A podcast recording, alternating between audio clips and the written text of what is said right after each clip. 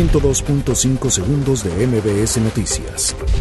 Alfonso Durazo advierte que no renunciará como secretario de Seguridad y Protección Ciudadana. Consejo Coordinador Empresarial considera que hubo mala planeación en operativo para capturar Ovidio Guzmán.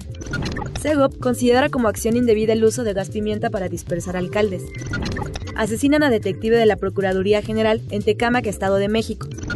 Desplome de avioneta deja cinco muertos en Michoacán. Autoridades capitalinas cambiarán de lugar las salas de México. Estados Unidos busca incautar propiedades de Rafael Caro Quintero.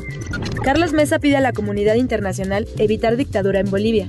Estadio de Atlético San Luis es vetado con dos juegos. 102.5 segundos de MBS Noticias.